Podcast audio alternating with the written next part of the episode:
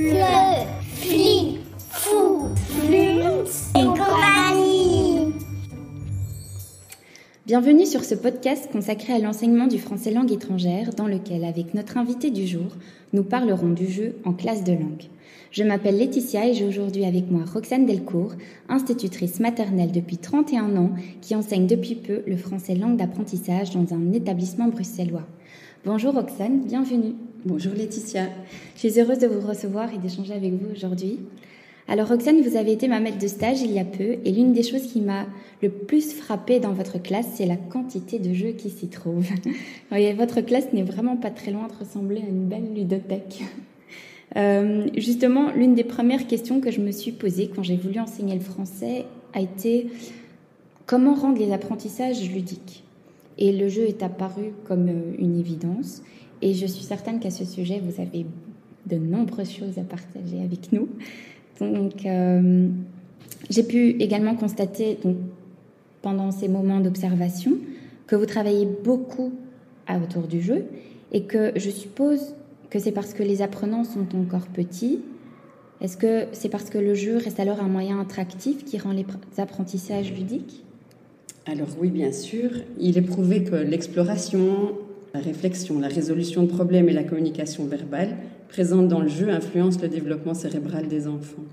Des apprentissages par le jeu favorisent la réussite sociale, émotionnelle et scolaire, et le jeu donne donc à l'enfant l'occasion d'apprendre sans crainte de se tromper. D'accord, donc selon vous, qu'est-ce qui fait que le jeu est finalement un bon outil pédagogique au service des apprentissages? Alors, j'essaye de choisir des jeux qui abordent différents domaines de la langue française, tels que la phonologie, la catégorisation, la, compréhension à l'audition, l'acquisition de vocabulaire. Et donc, euh, je propose aussi des jeux qui sont en relation avec les tests qui ont été effectués en début d'année. C'est une sorte de guide pour moi parce que généralement les enfants ont échoué euh, au, même genre d'exercice. Donc je favorise forcément euh, plus d'exercices liés aux résultats de ce test. Oui. Donc ce sont ces jeux-là que vous privilégiez avec les apprenants dans vos classes de langue alors Tout à fait. Oui, parce qu'il ne faut surtout pas oublier que le jeu, en plus d'être un support idéal pour l'acquisition de compétences, favorise également le développement psychomoteur, social et émotionnel. Tout à fait, on est, bien d'accord. Oui. Euh, très bien. Et, quels sont, ou, enfin oui, quelle est ou quelles sont, s'il y en a plusieurs, les grandes difficultés autour du jeu en classe de langue, selon vous? Est-ce que vous avez déjà en fait été confronté à des difficultés? Euh, non, jamais. Euh, en tout cas, dans ma pratique euh, du, du FLA, j'ai jamais rencontré de difficultés par rapport à l'apprentissage par le jeu. Non.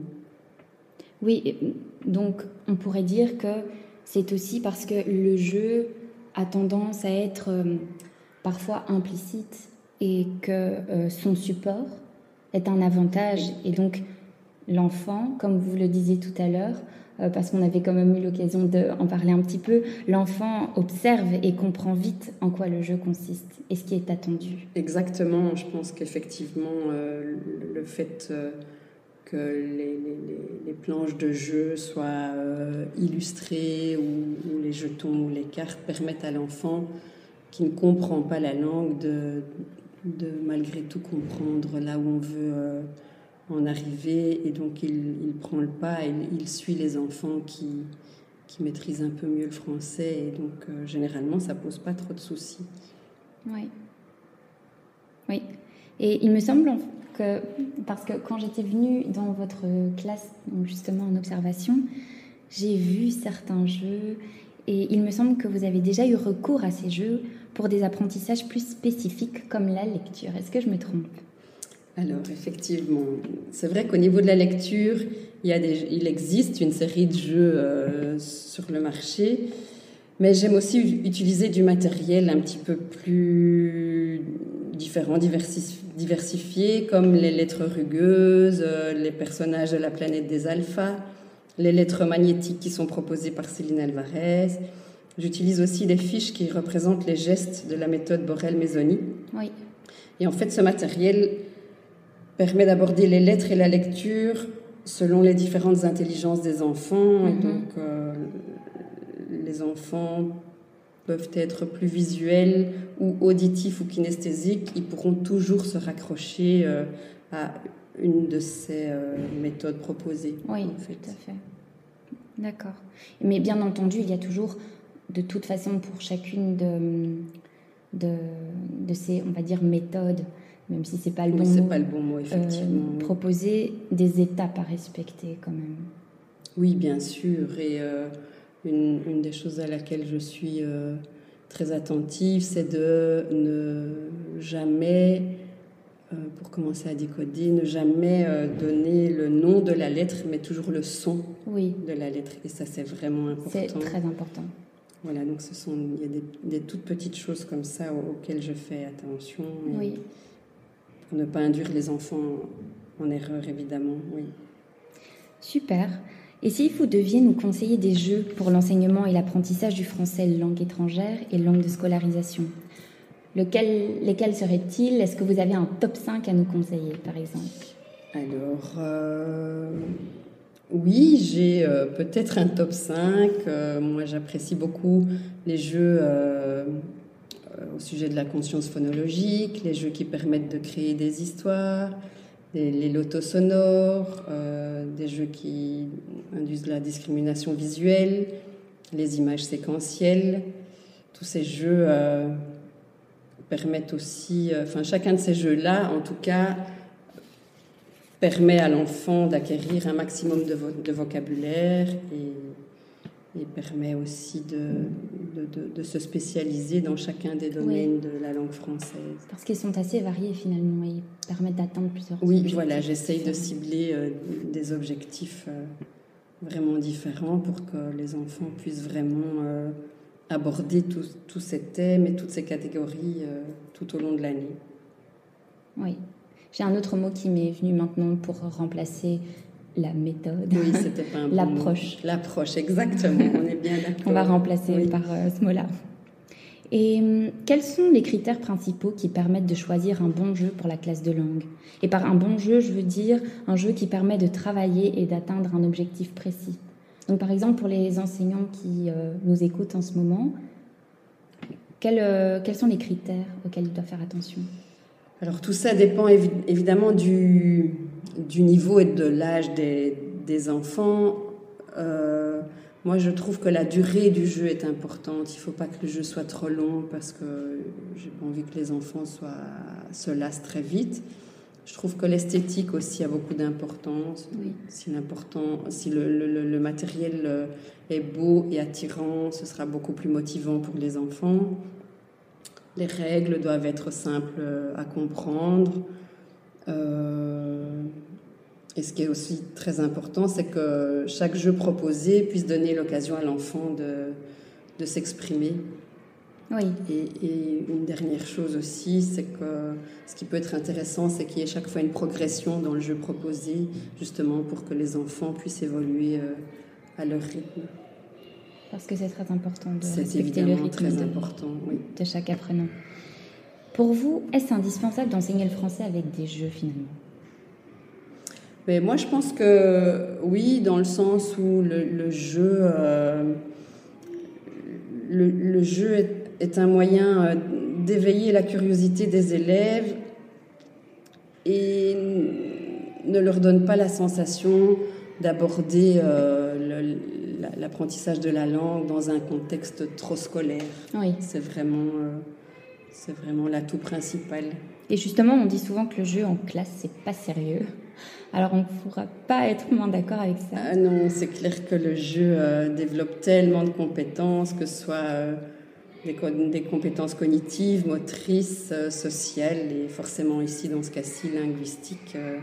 je pense que le jeu, euh, même au, oui, au niveau interaction entre les enfants, euh, Oui. c'est très très important. Vraiment. Alors, je tenais quand même à préciser qu'on est dans une école et qu'il risque d'y avoir quelques petits bruits de fond, comme les enfants qui courent dans la cour de récréation, mais bah, on est en plein dedans, donc il n'y a aucun mal à ça. Euh, Roxane, une autre question à laquelle je viens de penser là maintenant, est-ce qu'il vous est déjà arrivé ou est-ce qu'il vous arrive de créer vous-même vos propres jeux? Oui, Oui. oui. Et, et dans, dans, à quel moment est-ce que vous estimez que voilà, euh, pour ce jeu-là, il vaut mieux que ce soit moi qui le crée ou enfin, qu'est-ce qui fait, qu'est-ce qui vous amène en fait à créer un jeu C'est vraiment quand je ne trouve pas, n'étant pas très douée en informatique, c'est vraiment quand je ne trouve pas d'autres euh, solutions ou quand je ne trouve pas de, de, de jeu qui, qui me permettrait ou qui permettrait en tout cas aux, aux enfants d'atteindre un objectif Oui. vraiment précis. Alors je, je crée euh, des jeux moi-même et euh, oui. Est-ce que vous voyez une différence euh, vis-à-vis des apprenants?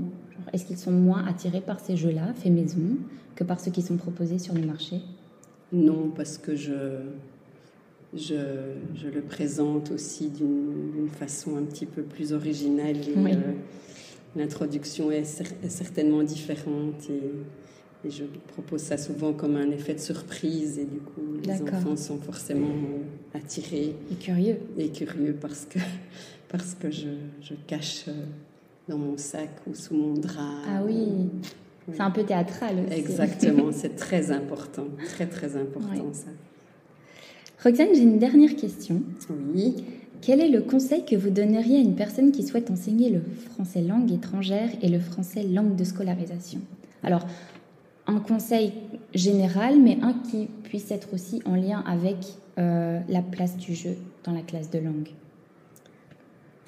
Alors, euh, moi je trouve que le plus important, c'est de permettre aux apprenants de s'exprimer le plus possible et de les mettre en confiance pour qu'ils aient vraiment envie de communiquer. Pour moi, ça c'est vraiment euh, la, la- la condition première, vraiment. Oui.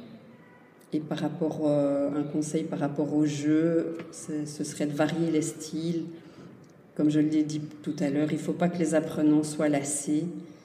Et euh, veiller aussi à ce que les jeux euh, abordent les différents domaines de la langue. Ça, Oui. c'est vraiment important.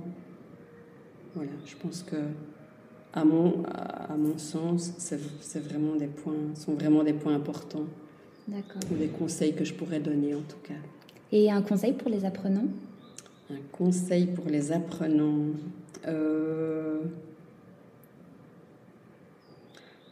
de se laisser aller, de ne pas avoir, de surtout pas avoir peur de faire d'erreurs. Oui.